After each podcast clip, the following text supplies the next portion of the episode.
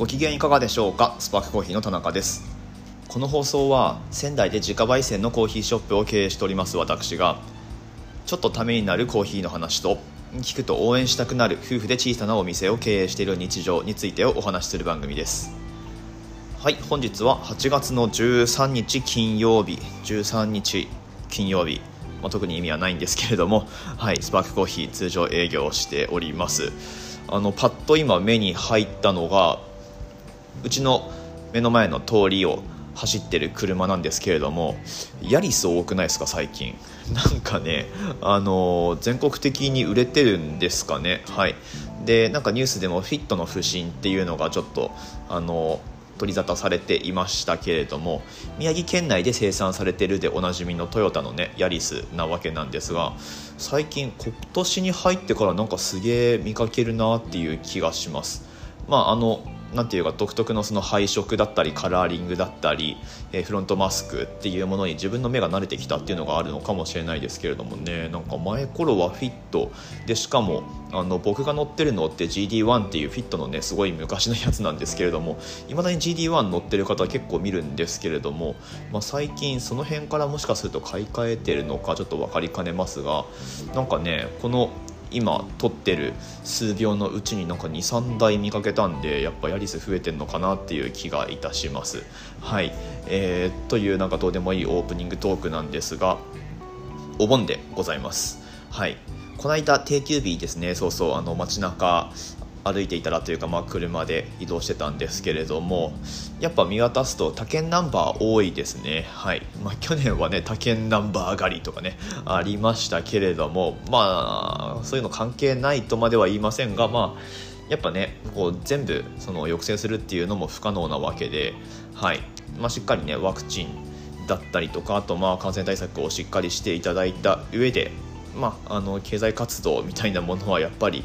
ねあのやっていかないと立ち行かなくなるっていうのもまた事実なわけでございまして。で街中見渡すとですねあのテスラが走っていたりとか仙台で見かけたこと僕1回しかないんですけれども名古屋ナンバーのテスラが昨日は走ってましたね、はい。まあ、しかもちょっと若めの男性2人で乗ってたんですけれども、まあ、あのウェブマーケティングとかで当てたのかな。月100万とか稼いでんだろうなみたいな あの想像をしつつですね仙台に来ていただいてお金を落として、えー、くれてるんだろうなと思うと、まあ、あのこれはすごい喜ばしいというか、うん、あのポジティブな気持ちになりましたね、はい、あとはまあ川越ナンバーのレクサスかなから降りてきたえー、男女2人でですねあの藤崎のボッテガ・ベネタっていうあのブランドがありますけれども そちらで、えー、どうやらお買い物をされてたようだとかねあのちょっと見かけたりもしましたけれども、まあ、そんな感じであの結構人の移動はあるみたいなんですが、まあね、あの感染者増につながっているのかどうなのかちょっとその辺は分かりかねますが、はい、あのそれぞれ対策をねしっかりして、えー、このお盆期間中も楽しみを見出してですねあの健やかに過ごしていただければなというふうに思います。はい、今日のお話なんですけれどもガラッと話題は変わりましてコーヒーに関するお話をしていきましょうでねタイトルがあなたが飲んでるコーヒーがなぜまずいのかっていうこれ変えるかもしれないけど、えー、そんな話題でお話ししてみようと思います。ぜひ最後までお付き合いください。この番組は小さなお店を応援するあなたを応援しています。さてさてちょっと刺激的なタイトルで煽りみたいな感じになりましたけれども、まあ、この番組ですねあの僕のお話ってなんかをディスったりとかうんあまりネガティブな内容っていうのは極力避けようと思って、えー、配信をしています。最近ちょっとあのいきなり話題取れるんですけれどもツイッターあのちゃんとやろうかなと思いつつまだちゃんと全然できてないんですけれどもとりあえず少しプロフィールを変えてみましてツイッターね本当にあの皮肉で溢れてるじゃないですか。皮肉と批判。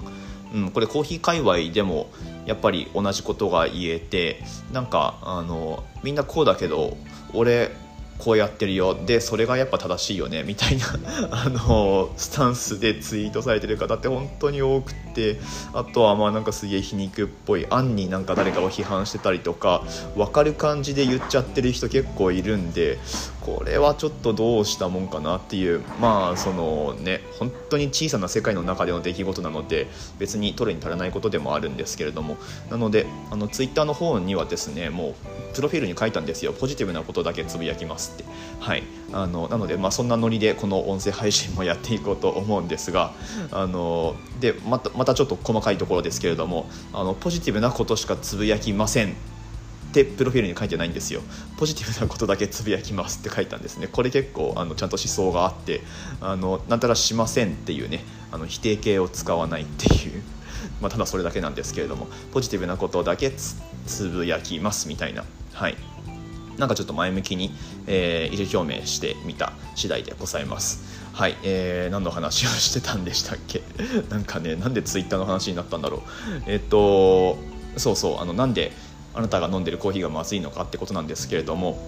結論先に言っちゃうとあのその飲んでるコーヒーがまずいと思う原因ってその味知らないからだと思うんですよね。はい。まあ、もしくは慣れてないとか、うん、っていうことが一番大きい原因なんじゃないかなと思います。普段飲んでるものと違う、うん、あそれが一番しっくりくるかもしれないですね。普段飲んでるものと違うっていう、うん、っていうものを、まあ、うっかりあてがわれてしまったりすると、まあ、やっぱり美味しくないっていうふうに感じるんじゃないかなと思います。一番よくあるケースっていうのがあのコーヒーを選ぶ時に、まあ、豆買う時でもあのドリンクとして1杯オーダーする時でもいいんですけれども例えば例えばですよコロンビアっていうふうにオーダーした時に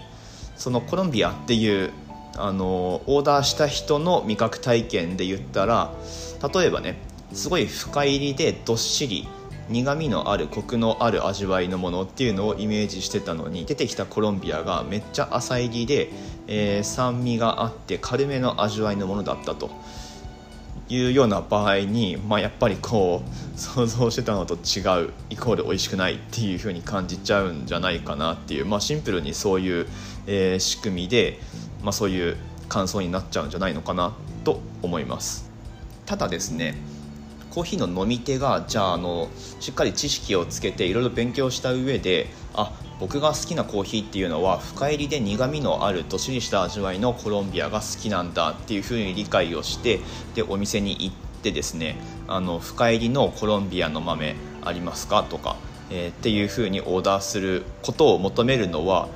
ちょっとそれもまた違うのかなっていう気がいたします。どっちかっていうとそれは、ね、お店側のあの仕事だったりするので、まあ、この間もお話ししましたけれども、えー、まあ、飲みやすいコーヒーなんですかみたいな、えトピックでお話をしたと思うんですがまあ、それはコミュニケーションでお店側が汲み取って、えー、提供すべきだなというふうに思うんですが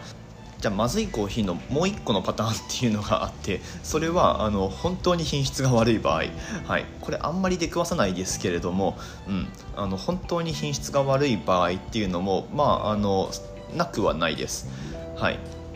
もうすごく古い豆を使っているとかあとはまあ欠点豆と呼ばれるものの混入が著しく多いとか、うん、っていう場合は、まあ、やっぱちょっと誰が飲んでもこれはいかんよねっていう、まあ、渋いし、うん、なんかこうイガイガするしみたいな味わいのコーヒーが提供されることって、まあ、可能性としてはなくはないと思うんですね、うん。まあ、でも今かなりそういうものは減ってきてると思うんですがはい。なのであの飲んでるコーヒーがもしまずいと思うのであればそれってやっぱり、うん、あの自分が普段飲んでるものと違うからだと思うんですよね。うん、誰もあの日常的にまずいコーヒーを好き好んで飲む人っていないですよね。はいまあ、仮にそのいつも飲まれてるコーヒーがあまりその品質の高いものじゃないとしても毎日飲むってことはそれを許容できるっていうことなので、うん、あの少なくともそこまでまずいとは感じていないはずなんですよね。うん。まあ、あくまでこれは机の上のお話ですけれども、はい。まあ、そのように思うわけです。私自身の話をさせてもらうともちろんプロとしてコーヒーに携わっているのでいろんなコーヒーの味覚の経験値ってもうすでに持っているんですよ。なのであの実は結構コーヒー何飲んでもまずいって思うことってあんまりないんですよね。うん。まあこれはこういう理由があってこういう味になってるんだろうっていうのが本当に何も情報がないコーヒーだったとしても、まあ、ある程度わかるんですよね。少なくとも焙煎の度合いとかあとはまあコーヒー豆の鮮度ですね。焙煎されてからどのくらい時間が経ってるものなのかくらいは、まあ、ある程度こう目星をつけることができるので、うん。まあ、これはこういう理由があるんだろうなっていうふうに思うだけででそこでまあ品質の良し悪しまで判断することももちろんあるんですけれどもそこでこうじゃああのこれはまずいとかあのそういうふうに決めつけることはあまりしないです。はい、あまりしないということはまあそうではない場合も実は例外的にはあるんですけれども、はい、もう明らかにその例えばそうだなエチオピアのコーヒーとかで、うんと、しかもそのウォッシュトって呼ばれる生成方法ででしかもえ、えーとエチオピアのイルガチェフっていうところの豆で焙煎度合いもちょっと浅めでっていうものがあったとしましょうか。でそれだと、まあ、こういう味わいになるんだろうなとか綺麗な酸味ででフローラルな香りがあってとか、えー、まあ柑橘系のレモンとかそういう酸味の質でみたいな風にイメージがつくわけなんですけれどもなんかこう著しくその焙煎があの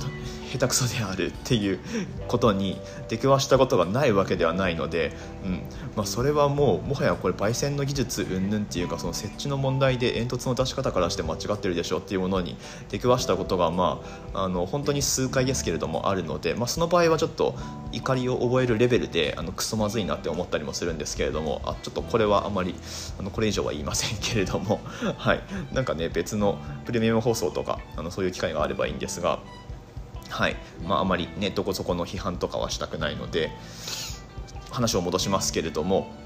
まあ、つまり飲み慣れてないコーヒーを、まあ、なんかこうふと口にする機会があった時に、まあ、あんまり美味しくないって感じる可能性ってやっぱり高いですよねっていうことになるんですよね。はい、うん、ちょっと違うかもしれないですけれどもこれよく言われるその知ってるものが好きで知らないものは嫌いっていうまあ、シンプルにそういう説があるんですけれどもこれ誰が言ってたんだっけ、まあ、なんか金婚の西野さんとかもよくこの話題いたしますけれども、うん。まあ、知って自分知ってるもの例えばアーティストでも知ってるものとか、うんまあ、BTS の曲とかよく最近は流れてるのでなのでそれであこれ BTS だダイナマイト好きみたいな感じに なるし全く知らないその米津玄師の曲が流れてきた時に何これ米津、別に知らないし嫌いみたいな あの感じになっちゃったりとかこれは一例ですよ。はい。どちらもすごい素晴らしいアーティストだと思いますけれどもまあまあそんなあの意識が働いてしまって、まあ、知らないものあんまり慣れ親しんでないものっていうのは、まあ、あの自分はこれは好きではないんだっていうふうに思ってしまう可能性が結構高いのでまあまあ注意が必要というかうんと、まあ、美味しいコーヒーを、まあ、あまりこう深いこと何も考えずに口にしたいと思うのであればなんか知ってるやつから選んだ方がいいですよねっていうまあそんなところで今日のお話は落ち着けておこうかなと思います。はい、いかがだったでしょうか。えっ、ー、と、まあ、最後に付け加えておきますと、この間ですね、まあ、定休日にランチをしたお店で、まあ、ランチ用のコーヒーっていうのがあったんですね。はい、まあ、ホットコーヒーなんですけれども、まあ、そのお店では、ちょっと値段を追加で払えば、多分、まあ、僕らみたいな個人でやってるというか、うん、あのスペシャルティーコーヒーのロースターの豆を選んでハンドドリップしてくれるっていうサービスもやってるお店だったと思うんですけれども、まあ、僕が飲んだコーヒーはその類ではなくって普通にランチについてくるものなので、まあ、入れ置きのコーヒーだったんですけれども、うん、あのそのコーヒーを、まあ、妻が持ってきてくれてですね。で、まあ、コーヒーとしか書いてないので一応でもその上位サービスとかもあるのでその選んでハンドドリップするとかっていう上位のサービスもあるのである程度そのコーヒーには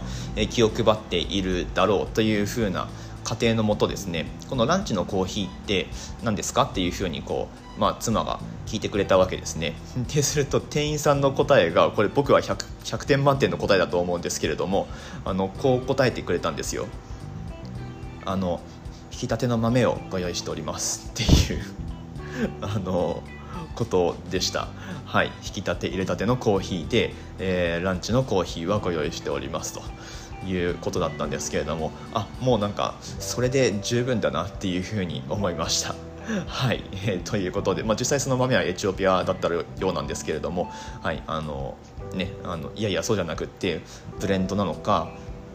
ストレートなのかみたいなことまであのお尋ねしたらちゃんとこう調べて引き出しとかこう見ていろいろ調べてくれてどうやらエチオピアの豆だったらしいっていうところまで教えてくれたんですけれども、まあ、どこの業者さんのやつとかまでは分からなかったんですがまあまあでもとにかくその引き立ての豆で入れたてでご用意してますっていうふうに答えてくれた店員さんのその受け答えっていうのは僕は100点満点だと思いますということがありましたと。はい、でその受け答えなかったら、まあ、あのそのコーヒーなんかああこういう感じかで終わってたかもしれないですね、はい。まあ、実際スペック的になんかこう褒められる部分があるものではなかったんですけれども その受け答え一つあったおかげでなんかこう体験として全体のその体験としてあのコーヒーの部分はすごくいいものになったんじゃないかななんて思ったりしています。はい、ここまでお聞きくださいましてありがとうございました。スパークコーヒーのオンラインストアはですね、この放送の詳細欄のところにリンク貼ってありますので、はい、えっと、まあ、この喋ってる私とですね、まあ、もしくはあの妻も今は、えー、発送用の豆の梱包作業なんかもやってくれてますので、まあ、どちらかが心を込めて梱包して